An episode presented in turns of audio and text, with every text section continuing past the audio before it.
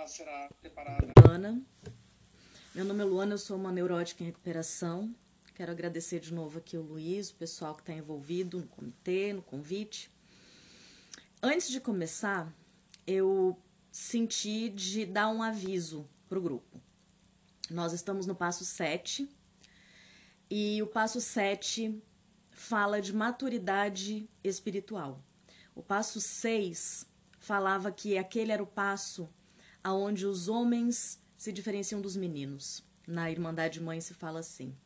Na nossa literatura, aqui no livro Verde Grande, está dizendo assim: Sabemos que o neurótico é uma criança emocional num corpo de adulto e neste ponto precisamos tomar a resolução de crescer também emocionalmente. Eu quero deixar esse aviso porque as minhas ideias, lá no passo 3, lá na página 28, diz que a gente precisa sofrer uma mudança de mentalidade. Na mesma página 28, no tópico 15, diz que a mudança é radical. Eu tenho que avisar para vocês que a minha mudança de personalidade está sendo radical. E eu tenho percebido na minha experiência que quando eu falo as, as minhas novas crenças, é, eu tenho observado reações às vezes de desconforto nas pessoas que me ouvem. Então, é, quando eu fui observando isso, aconteceu uma vez, aconteceu duas vezes, eu fui relevando, mas eu estou na programação e eu tenho que me responsabilizar pelo que acontece. Então, eu já estou avisando que nós, que eu vou trazer crenças que podem chocar com a crença de quem está com a crença ainda muito agarrada no, no materialismo, ainda está se identificando muito com essa personagem, essa pessoa de carne e osso, com esse nome, com essa história.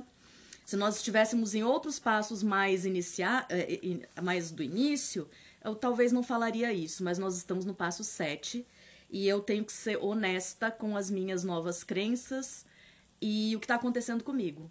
Então eu tenho que avisar que isso pode chocar. Então, se você não tem. Por que, que eu estou avisando isso também? Apesar de eu saber que eu não sou responsável pelo que a, a pessoa sente e que também o que a pessoa faz não é responsável pelo que eu sinto. O fato é que quem está aqui e ainda não passou pelos passos iniciais, especialmente os passos 4, quem não leu ou quem leu, mas ainda não desceu para o coração, o capítulo 5 do livro vermelho que fala que a doença se origina em nós mesmos quem não tem a, as ferramentas espirituais para quando há o choque de crenças e há aquele desconforto enorme do ego, quando ele é desmascarado nas suas crenças, é preciso que a gente tenha é, ferramentas espirituais para lidar com isso. Então, se alguém ainda não tem, confie em mim, gente. Aguardem, esperem chegar os passos mais avançados, porque ou se responsabilizem, né? Então eu tô dando, tô dando oportunidade para vocês se responsabilizarem pela escolha. Quem decidir ficar vai tomar pílula vermelha. E como disse o Einstein, né, a mente que se abre para uma nova ideia jamais retorna ao tamanho original. E a mente só funciona, é igual guarda-chuva, só funciona aberto, né? Eu tô dando essa enrolada aqui para vocês tirarem as crianças da sala, para quem quiser, ó, achar que não dá conta ainda de ouvir certas coisas. A hora é agora, tá? Deixa eu ver. 31. Quem chegar atrasado é o poder superior agindo. Bom, deixa eu molhar o bico para dar tempo aí. Tô vendo que o povo tá corajoso, não saiu ninguém. Porque eu vou falar. Então agora eu vou falar. Sétimo passo. Lá na página 44 diz assim: é, bom, o título, né, primeiro. Humildemente rogamos a Ele que nos livrasse de nossas imperfeições. Esse passo é o passo da humildade. Já começa que, na minha compreensão da, da, da jornada, todos os passos são passos de humildade. Se a gente olhar para todos os passos. Ah, eu tenho um vício de linguagem, a gente, tá? Então irrelevem aqui, eu tô falando só de mim, não tem, eu não tenho nem como falar das outras pessoas, porque tô presa aqui nesse sistema, é nesse sistema, desse sistema que eu conheço. É, Todos os passos exigem humildade, mas esse aqui é aquela radical. Veja o que está falando ali no tópico 2 da página 44. Humildade é a confiança depositada no poder superior, re reconhecendo o que somos e quem somos realmente. Deixa eu fechar aqui, mutar os participantes na entrada. Aí, então, de novo, né? É reconhecer. O que é a verdadeira humildade? A confiança depositada no poder superior, reconhecendo o que e quem somos realmente. E logo depois vem uma pergunta: Quem somos realmente? E aí, gente? Quem nós somos realmente? Quem nós somos realmente? E o próprio livro responde: Não somos criadores de nós mesmos. Não nos pertencemos. A vida é um bem valiosíssimo que recebemos de Deus. Não podemos fazer dela e com ela o que bem nos aprouver. Deverá ser usada para a realização da boa vontade de Deus e o consequente bem-estar das pessoas que nos cercam. Bom, e aqui nós estamos também no, no, no passo do poder superior de Deus, que ah, devo avisar também que se tem alguém que tem crenças muito rígidas, é, religiosas, pode também é, se surpreender com as minhas crenças, então já estou avisando logo também para dar, se, se quiser é, se retirar e não dá, porque não dá conta talvez de lidar com, com crenças que choquem, também repensem se vão ficar aqui na, na, na, na partilha. Eu sou física de formação. Eu sou uma pessoa da ciência e por muito tempo eu neguei Deus. Eu sou essa autossuficiente Fui criada para ser autossuficiente, não confiava nos primeiros poderes superiores da minha vida, pai e mãe. Olhei para cima e vi, meu Deus, esses dois aqui vão tomar conta de mim, ferrou. E aí eu fui para autossuficiência. E foi maravilhoso, porque isso me deixou, é, como é que eu posso dizer? Me ajudou a sobreviver na realidade de onde eu vim. Realidade onde os adultos da minha família estavam mais preocupados com as questões deles do que com as crianças que eles fizeram não julgando, porque hoje em dia eu não tenho mais essa questão. Eu tenho, eu tenho essa tal confiança depositada no poder superior de que tudo que aconteceu tinha que acontecer tal e qual, sem tirar nem pôr. É, mas o fato é que a autossuficiência entrou, automatizou, e num primeiro momento ela me ajudou, mas num segundo momento da minha vida começou a causar danos nas relações, especialmente nas relações. Mas se a gente não tem boas relações, a vida da gente fica comprometida como um todo. Bom, aí eu chego nessa programação. No ano passado, vai fazer um ano que eu cheguei depois de amanhã. Cheguei num domingo também, ó, tô comemorando certinho. Mas foi primeiro de junho. E eu já estava numa busca de desenvolvimento humano desde 2012, mas muito puxada, assim, que eu parei a minha vida praticamente para isso desde 2014. 2014. O ano passado foi 2020. Sete anos, seis anos. É... Aí eu encontrei N barra Parecia que foi a, a, o elo perdido que estava faltando, né?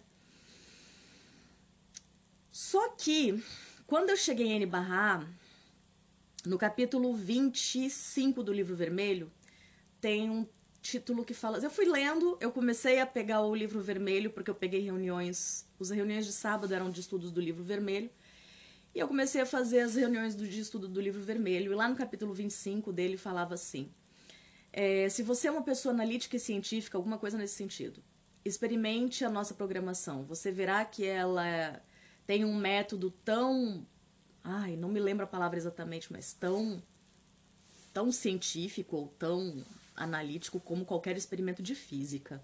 Como eu sou física de formação, eu falei, opa, né? Mexeu comigo. Então, em outro momento da, da literatura, eles também falam assim: é, não acredite no que nós estamos dizendo, venha e teste, coloque em prática, experiente por si mesmo. Eu, como tenho essa veia de cientista, fui lá e fui testar. E eu encontrei nessa programação é, dicas de poder superior que estavam muito alinhados com a minha crença de ciência.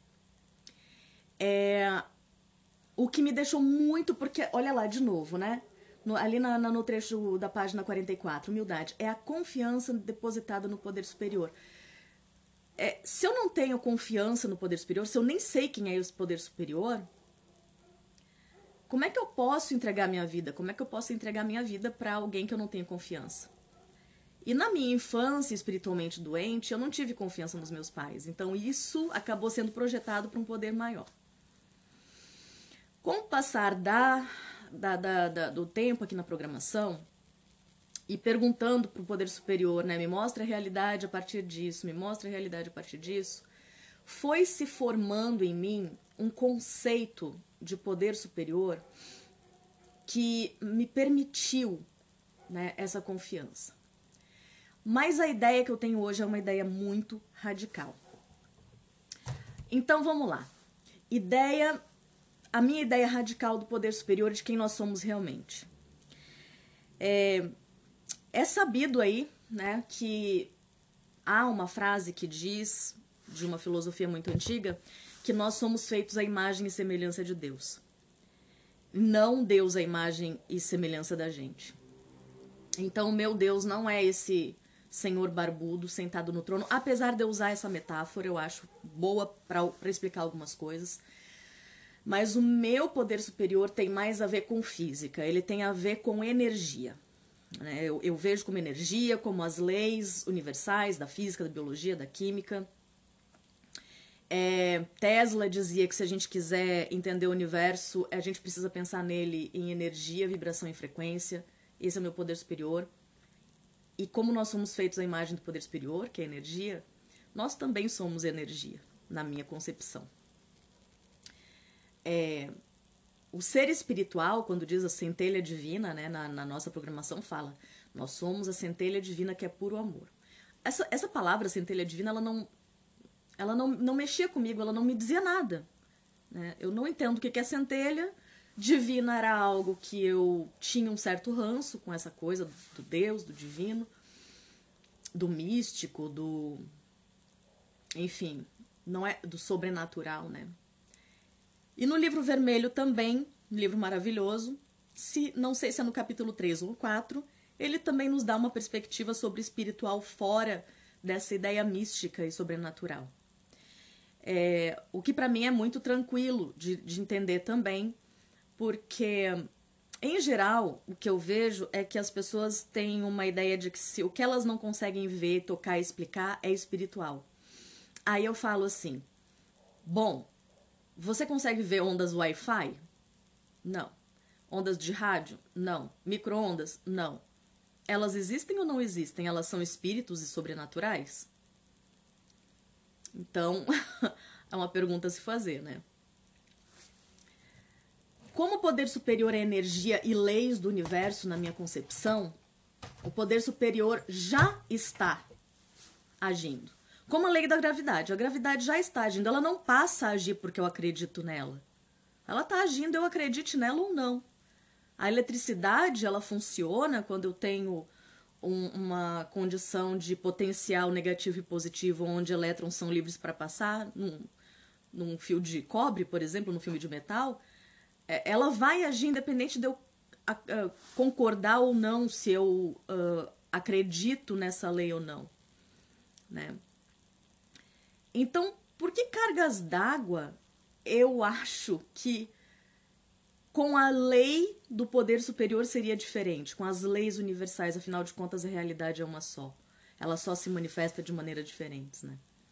É, isso aí Einstein já disse. Energia é igual a. Nossa, a pessoa pode não entender física, mas aquela equação do Einstein, eu acho que todo mundo já viu, né? Energia que é igual a massa vezes a velocidade da luz ao quadrado. E igual a mc ao quadrado, acho que todo mundo já viu.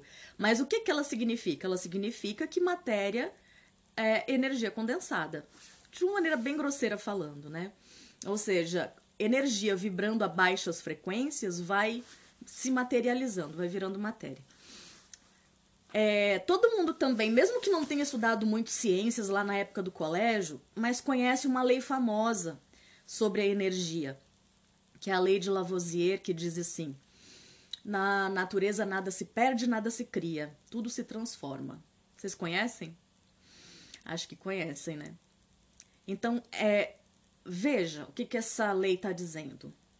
Se Deus é energia e nós somos feitos à imagem de Deus, na minha concepção como energia, centelhas divina, espíritos, o nome não interessa, eu não posso ser criada e nem perdida. Não tem um sumidouro para minha realidade última, verdadeira. Eu só me transformo.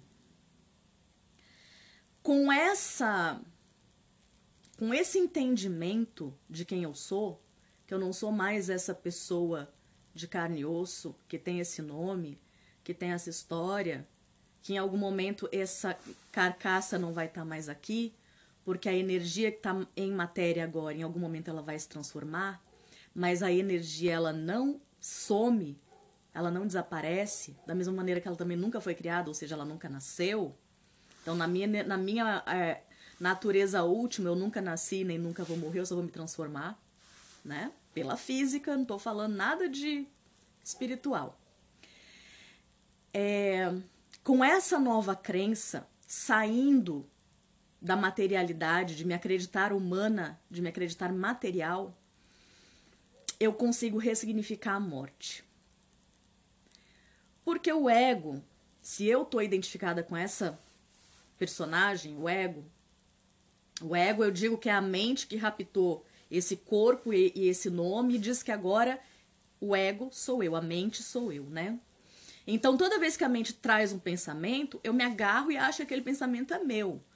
Então eu já acho que eu tenho que ir atrás e fazer aquilo, ou que eu tenho que evitar aquilo, então eu já me sinto culpada por pensar aquilo, enfim. Eu não entendo que a mente é um ser outro, é, é, um, é uma programação que foi colocada no meu sistema. Programação essa que eu não escolhi, pelo menos não conscientemente. Mas também não estou dizendo que ela não deveria estar tá aqui, porque se eu disser que algo está errado nesse mundo, nesse universo, então eu estou na autossuficiência, sentada no troninho de Deus, achando que eu sei mais do que ele. E eu estou aqui para fechar com os princípios espirituais do programa, que diz que é, viemos acreditar num poder superior, passo 2. Tradição 2, esse poder superior é amantíssimo. Capítulo 20 do livro vermelho diz que é um só poder superior, não, sou, não, sou, não são dois, não são duas forças. Por isso que eu estou dizendo que a minha crença não casa, por exemplo, com quem tem crenças de bem e mal, de que tem Deus e o demônio. Só tem Deus e Deus é amantíssimo. Portanto, para eu sair do meu pacote de crenças do ego, que é medroso, que acha que está tudo errado no mundo, tem até agora uma terapia para isso, não sei se vocês sabem, né? A síndrome do mundo cruel, vocês já ouviram falar? Pois é, aquelas pessoas que olham para o mundo e falam: né? Pare o mundo que eu quero descer, tá tudo errado, tá tudo louco. Se existe um Deus, se existe um Deus, esse Deus é sádico, é louco, enlouqueceu, sabe o que está fazendo, porque o mundo está virado. Então, quem é, é, essa é a mente autossuficiente. Eu digo que essa é a mente Lúcifer, né? É aquela mente que é, caiu do paraíso, negou ao pai e acha que sabe mais, né? Aí eu digo assim, nessa metáfora do filho que acha que sabe mais do que o pai, do filho que sentou no trono do pai, diz que o pai está insano, não sabe o que está fazendo e agora ele é que sabe o que deveria ou o que não deveria. O que que sente um filho quando trai ao pai?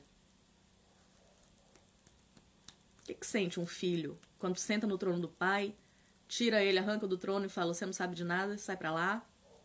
Quem sabe sou eu.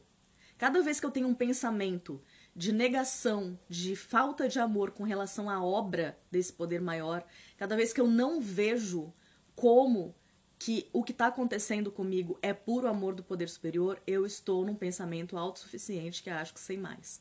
O que que sente um filho quando trai ao pai? Alguém aqui arrisca? Quer escrever ali no. Não sei se o chat está aberto, Luiz. Tá aberto. O que que sente? Culpa. Medo. Obrigada, Ana. Culpa culpa e sente medo se esse filho tem a ideia de que o pai é um pai punidor, né? Que tem muitas pessoas que têm essa crença. Mas especialmente a culpa. Porque em, em, de alguma maneira inconscientemente ele sabe que ele está traindo alguém, né? Traindo o, o, o, seu pai. E aí o que que diz um capítulo lá que eu já não me lembro mais do, do número dele, mas o capítulo do livro Bronze diz o quê? Que culpa é a doença emocional. Que quando foram reduzindo, é, como átomo, né? Quando foram reduzindo a matéria, a sua unidade elementar, se acharam que a unidade elementar da matéria é o átomo?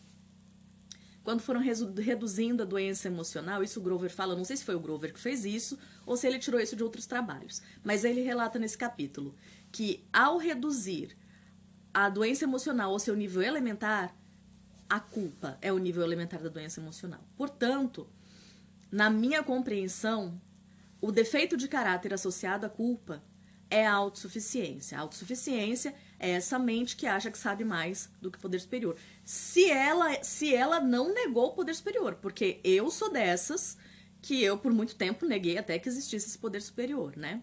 No primeiro momento eu negava, não existe. Depois eu fui para um lado mais agnóstico. Olha, até pode ser que existe, mas a gente não tem compreensão do que é, talvez a gente nunca tenha. Hoje eu me mantenho apenas com mente aberta. Depois da programação eu tô com a mente aberta, tô, tô pro que deve é. Já não acho mais nem que talvez alguém algum dia não descubra quem é Deus. Eu tô, tô assim, bem aberta mesmo, tô igual o guarda-chuva do Einstein. Né? Mas a autossuficiência é um dos defeitos de caráter que eu tenho mais danados. É, é, uma, é um defeito de caráter que é bem comum, afinal de contas, tudo que nós estamos fazendo desde o passo 1 um, é para ficarmos mais humildes, é para chegar nesse momento aqui e viver o completamente entregue ao que o poder superior tem para nós. Não porque a gente agora é, depois que decidiu acreditar nele, agora ele vai agir na vida da gente. Não, ele sempre agiu. Então a minha ideia, né, dentro do como que ele sempre agiu.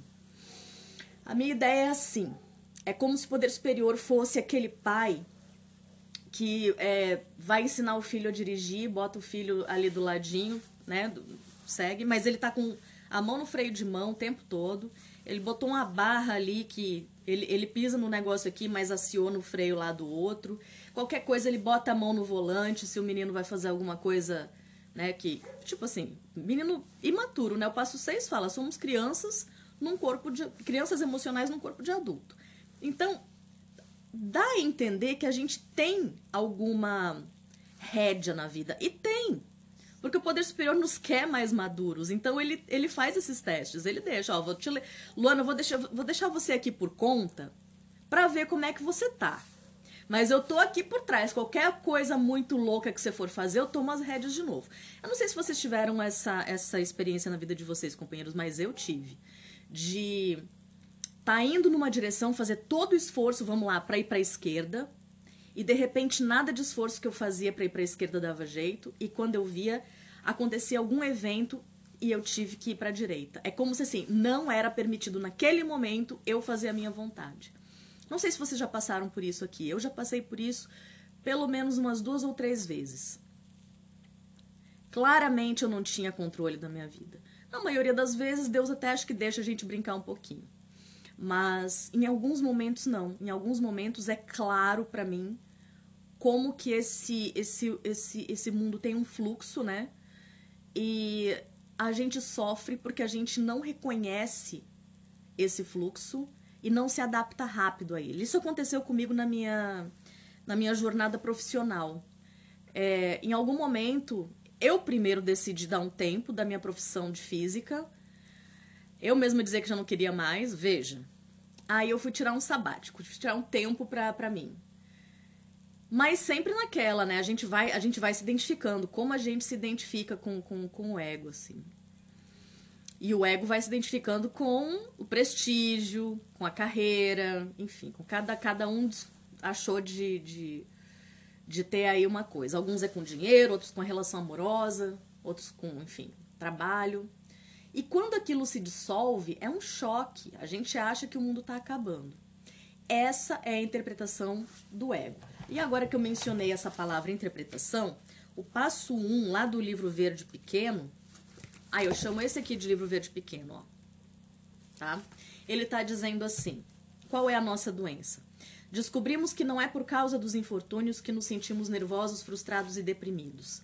Ao contrário, passamos a perceber que esses infortúnios é que são provocados pelo, pelo fato de sermos nervosos, frustrados e deprimidos. Ou seja, a gente achava que eram as causas externas que nos deixavam mal. Quando a gente entra em N barra A, acontece uma mudança de personalidade. A gente passa a entender que não é pelas causas externas que a gente começa que a gente passa mal, mas é porque a gente tem uma maneira nervosa, frustrada e deprimida de olhar para a vida, uma lente suja que faz com que a gente sinta, né, essas. que a partir dos nossos sentimentos é que os infortúnios acontecem.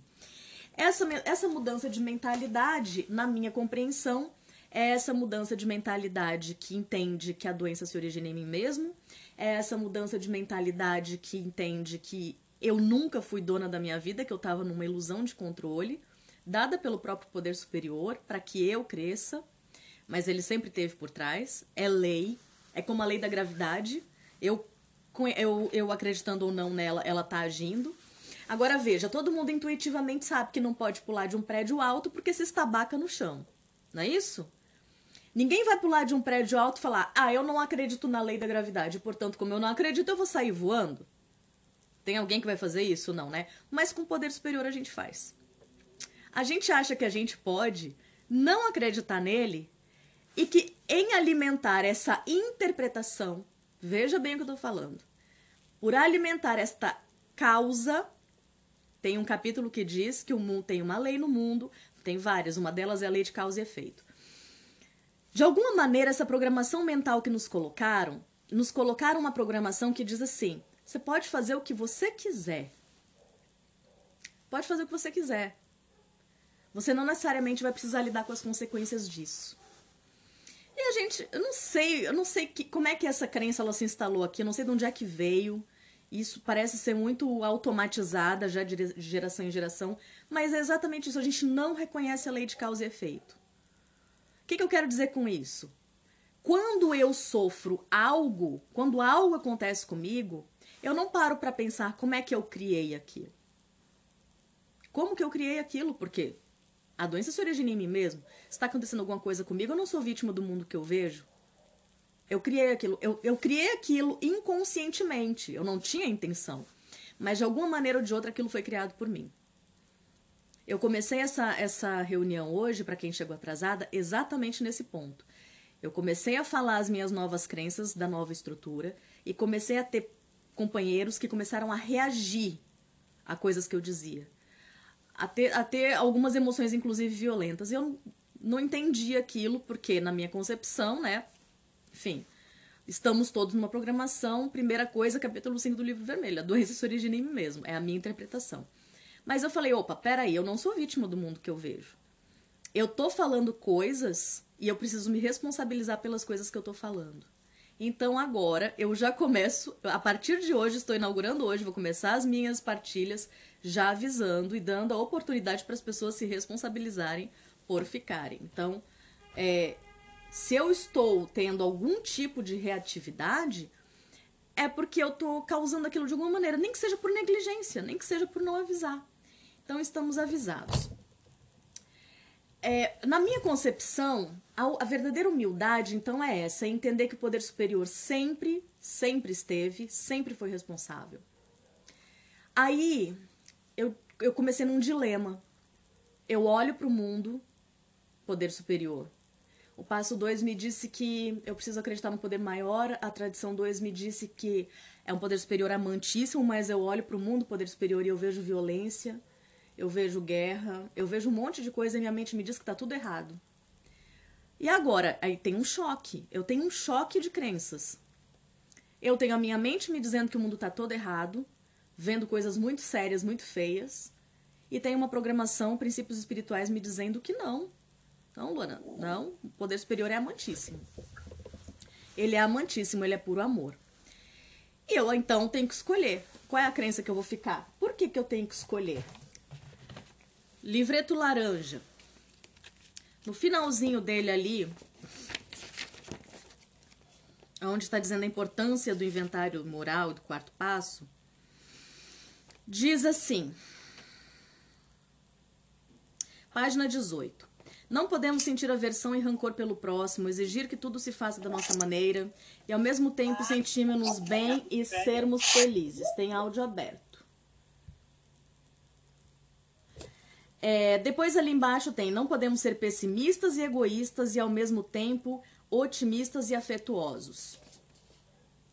Toda pessoa deve escolher o que quer ser e depois esforçar-se para tornar-se o que escolheu. Página 20. Os dois tipos de personalidade não podem coexistir no mesmo indivíduo. Cada um deve escolher o tipo de pessoa que deseja ser e procurar adotar as características do que for escolhido. Como eu entendo isso? Ou eu escolho as crenças do ego, elas não podem coexistir com as crenças do poder superior.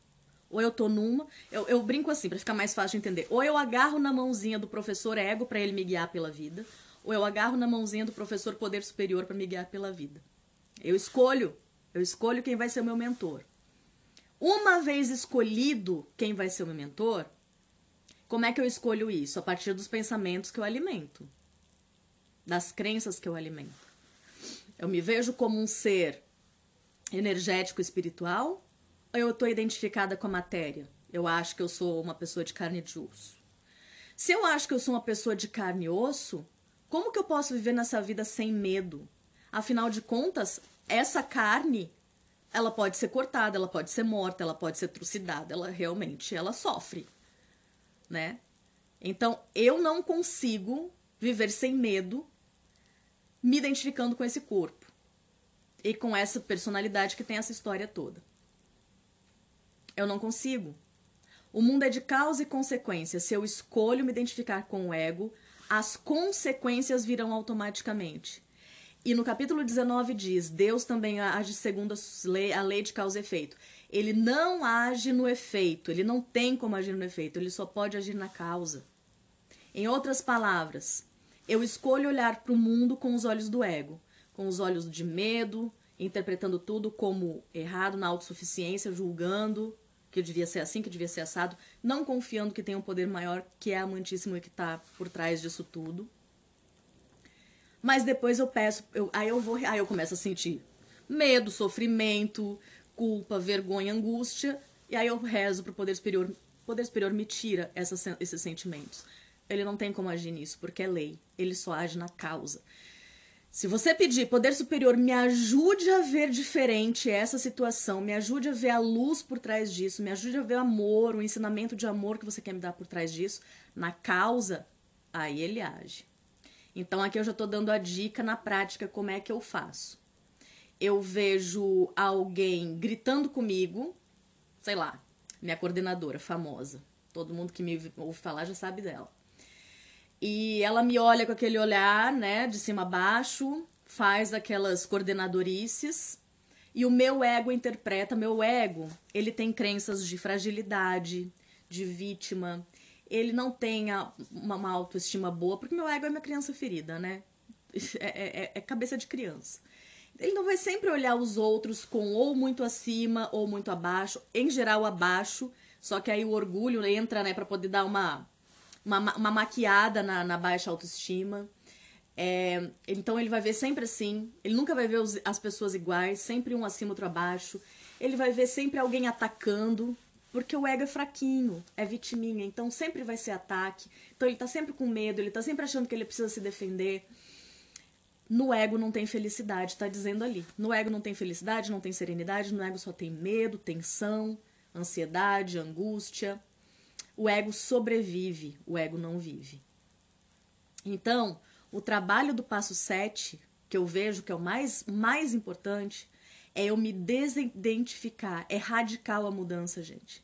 É eu parar de me ver. Claro, no dia a dia você vai, você vai, eu vou usar meu nome, eu tô trabalhando, eu tenho essa profissão, mas internamente no meu mundo mental, emocional, eu tô com outra crença. É como se eu fosse uma atriz, aí eu vou fazer um papel de bruxa, ou eu vou fazer um papel de princesa, então eu boto toda aquela roupa, então eu vou fazer o um papel de física agora, então eu vou lá, faço meus, meus experimentos de física, depois agora eu saio, vou fazer outra coisa da vida. Até nisso facilita, porque se eu tivesse essa compreensão antes, eu não teria sofrido tanto na minha mudança de carreira.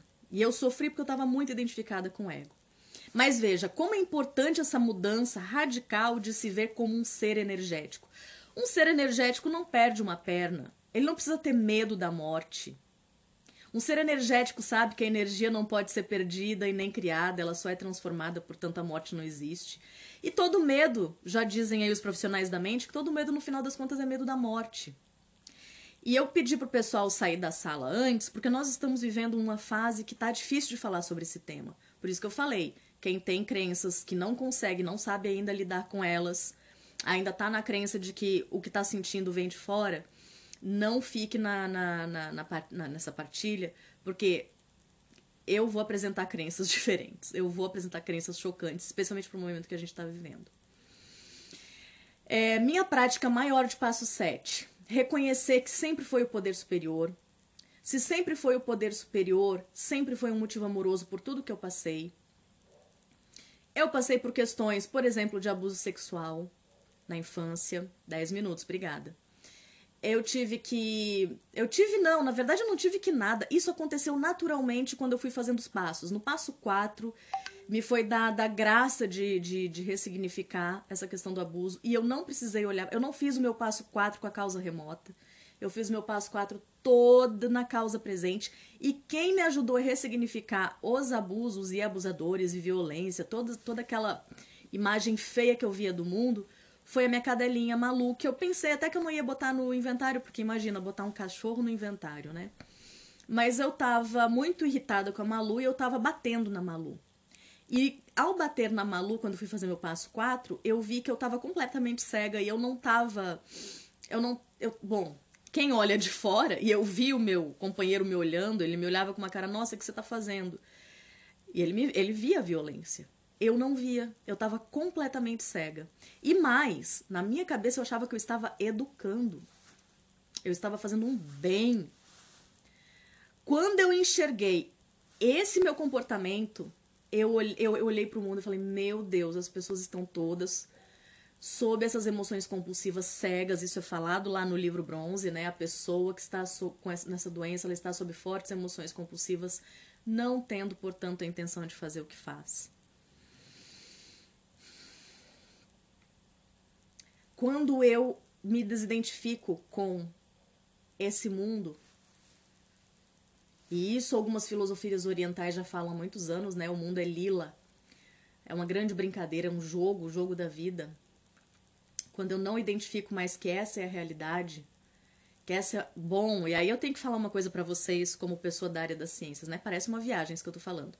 Só que se vocês começarem a fazer buscas agora no que a ciência pós-moderna tá falando, é, tem, por exemplo, uma teoria do universo holográfico, e eles dizem assim: essa realidade é virtual.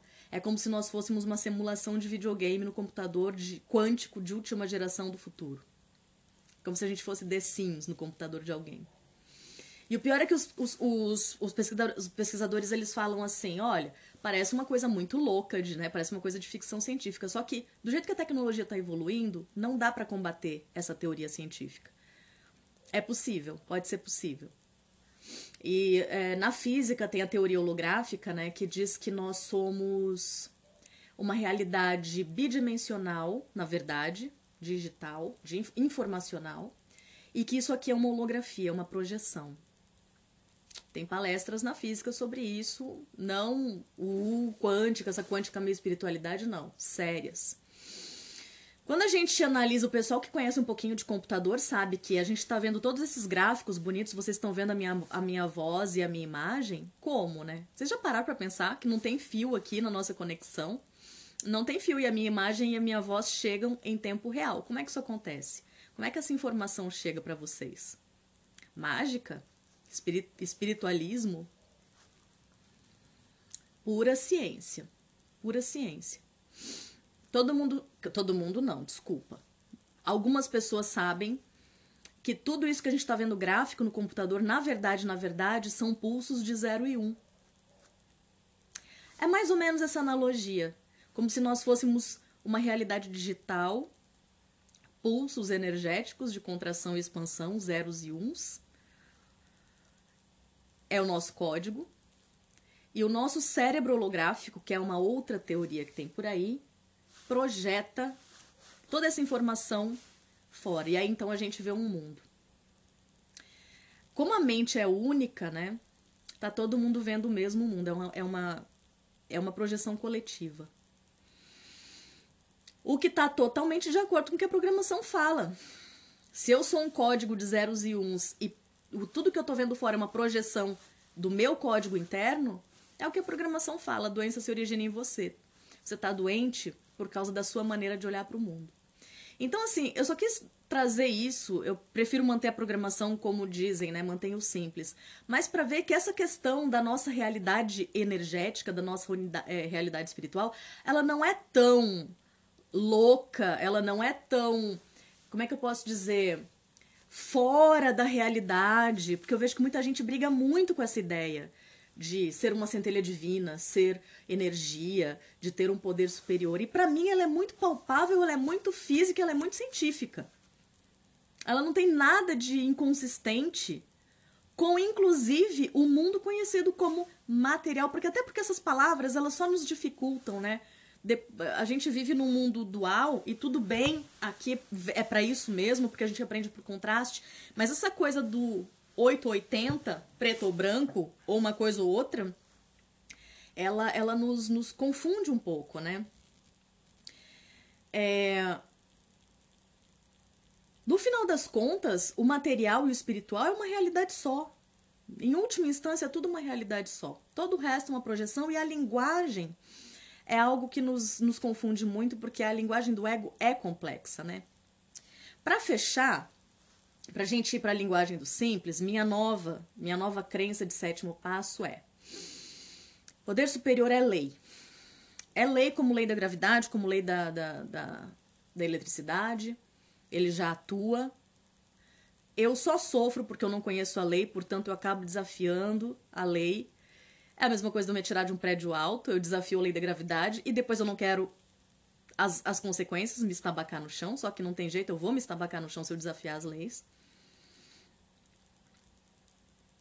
minha realidade é, não é material e eu só vou conseguir viver feliz e sem medo, sair da sobrevivência e ir para a vida quando eu me libertar do medo da morte, que é o meu último medo. Tô, segundo as, os profissionais aí da mente, todos os outros medos são, no fim, medo da morte. Então, eu tinha muito medo de crítica, de julgamento, quando eu cheguei aqui nessa programação de nunca que eu ia estar tá fazendo esse tipo de, de temática, mini temática, com vídeo aberto, né? É... Por quê? Porque eu estava identificada com o ego, o ego tem vergonha, o ego acredita ainda, ainda depende muito da aprovação do outro, né? Então, esse, essa mudança de mentalidade, ela é urgente, pessoal, ela é urgente porque para a gente sobreviver nesse século XXI, isso aí também os pesquisadores é, da área é, científica e sociológica, eles já dizem: sem inteligência emocional e sem equilíbrio mental, impossível sobreviver ao século XXI. Então, esse trabalho de 12 passos ele é urgente. Quanto mais rápido, melhor para a gente, entende? Humildade, confiança depositada no poder superior, reconhecendo o que e quem somos realmente. Quem somos realmente? Não somos criadores de nós mesmos. Não nos pertencemos.